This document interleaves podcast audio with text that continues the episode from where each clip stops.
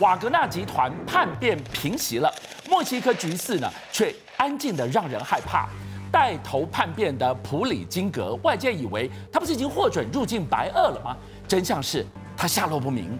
而俄罗斯媒体今天更是惊爆，普丁可能已经对他发动了。暗杀令，带着几名的杀手，带着致命毒物，恐怕他们正奉命行事。普里金格该想的是：明天先到，还是无常先到啊？其实现在这个一日的那个厨子兵变。虽然表面上落幕了，但是暗潮汹涌。这暗潮汹涌的状况是，其实大家除了关心普里格金他的生死如何之外，还有就是普丁，他这个末代最后一个想要成为沙皇的人，他会成为是第一代的沙皇，疯狂沙皇是伊凡四世，还是末代沙皇尼古拉二世？为什么会这么讲呢？因为你看，其实普丁呢、这段时间里面，他终于在落幕的时候出来讲话了。讲话之后，他严重的警告说：“哎，瓦格纳做了唯一的正确决定。”然后特别的强调说，叛乱者背叛了自己的国家和人民，使人民迈向死亡，暴露于攻击之下和互相残杀。哎，可是他这段话里面没有专门指华格纳哦，也没有专门指普里格金哦。为什么？他在警告整个俄罗斯的军阀们。你们不要有样学样，他是在做这样一个警告和自我的警惕。为什么这样讲？因为呢，俄乌战争现在乌克兰不是大反攻吗？一天进展几百公尺都不得了了。瓦格纳两万五千人，一日数几百公里耶。那中间俄罗斯有一百五十万大军啊，那中间没有经过在乌克兰乌北的一些军队吗？没有经过在俄罗斯南部的一些军队吗？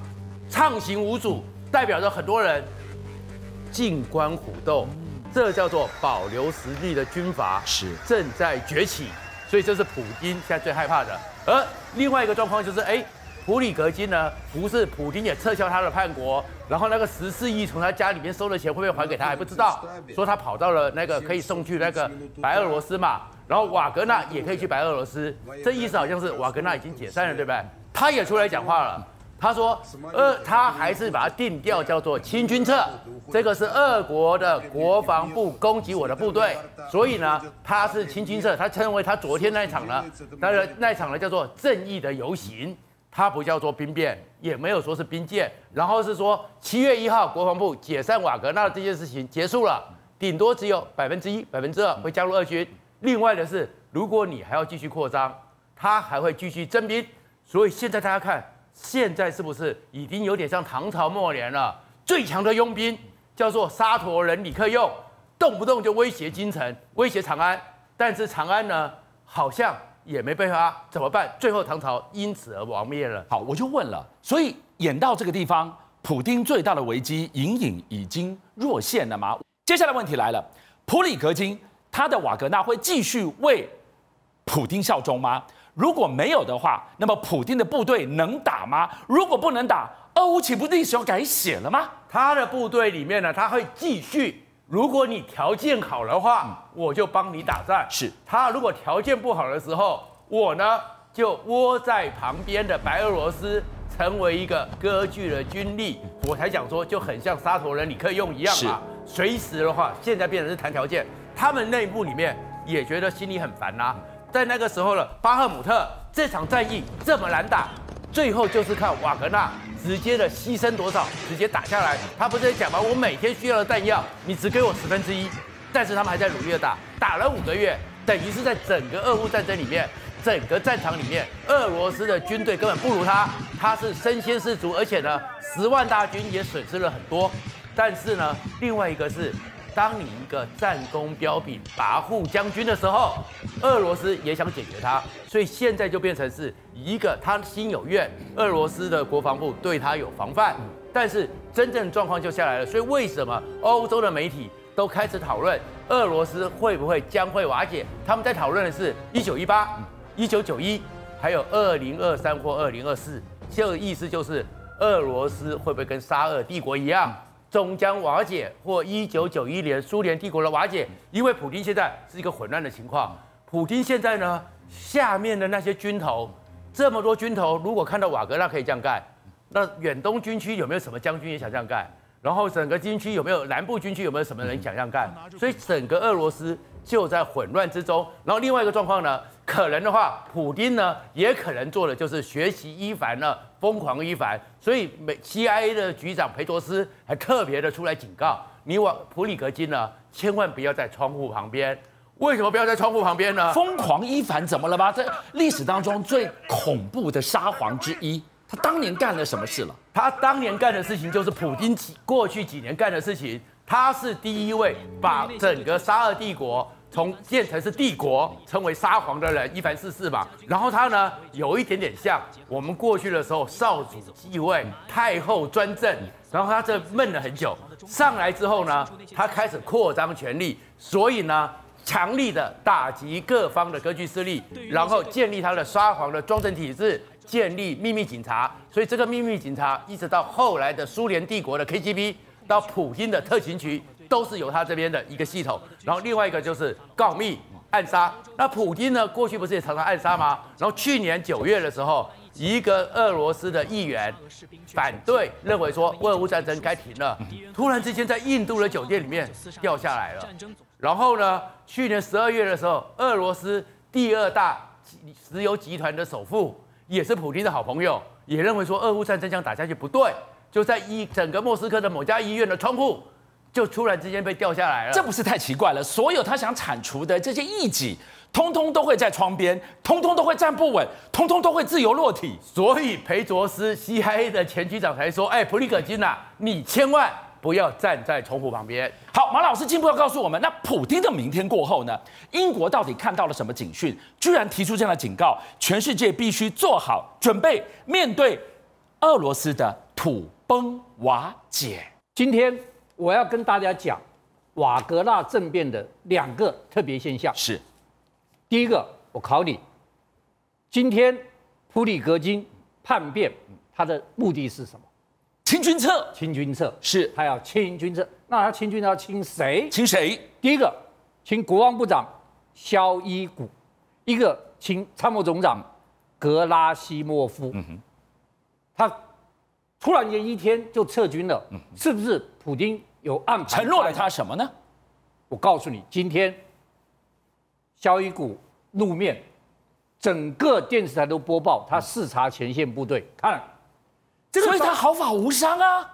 这个照片出来，影片出来，是就是普丁告诉普里格金，我不会清君侧。所以第一个，他叛变的目的是失败的，他没有达到他的目的。第二个，各位观众，我一定要跟你讲，这是俄罗斯国家通讯社今天发条新闻，没有人注意到这条新闻。FSB 针对普里格金叛乱调查。仍在进行，没有停止哦，仍在进行。各位，这“仍在进行”四个字，我可以换算成一个字，什么字？杀。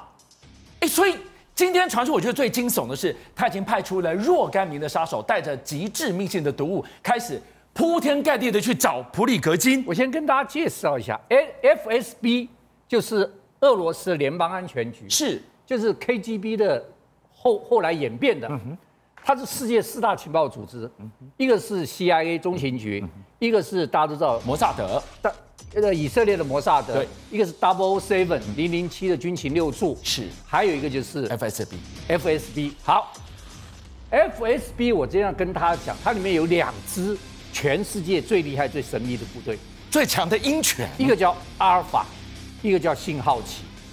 他为什么当初要成立阿尔法？我简单讲一下，一九七二年。慕尼黑奥运发生了以色列被团灭事件。是。一九八零年莫斯科奥运，他们就为了特别为莫斯科奥运成立阿尔法的特别部队。另外，阿尔法是负责国内反恐的，他要在国外杀杀杀。是。信号旗，信号旗是全世界最凶狠的杀手，专门替俄罗斯在国外杀敌人、杀政要。所以我跟大家讲，你要想进。信号旗，每一个人至少会熟练讲两种外语。哦，你至少就是练俄罗斯语，而且会讲三种外语，才能到国外去潜伏埋伏。好，我跟大家讲一件事情就知道，二零零四年是世界史上最大一次人质被杀事件。那个车臣的恐怖分子去劫持了俄罗斯第一中学，绑架多少人质？多少人？一千两百人，这里面大部分都是学生，是还有家长跟教职员。结果史上第一次，阿法跟信号旗联手救这一千两百人。结果呢？他们决定强攻，那不是害死这一千两百个师生了？强攻一进去，你知道一千两百人死了多少人？很多吧？三百二十六人死了哦。是。你知道伤了多少人？七百二十七人，也就是一千两百个人质，死伤一零五三人。哇！即便这样，我还是要杀进去。史上最厉害的人质死伤事件，而且他们也自己。死了十一个人，也他们成军以来死的最多了。对，但是他们把三十一名恐怖分子全部格杀，无论一个都没有。好，我要讲不这个，我要讲后面的故事。他们死了这么多人，他们人质死这么多人，他们一定要报仇。幕后两个人，一个是车臣的前总统马斯哈多夫，一个是车臣独立运动的发起人巴沙耶夫。后来写债写还了吗？杀！我告诉你。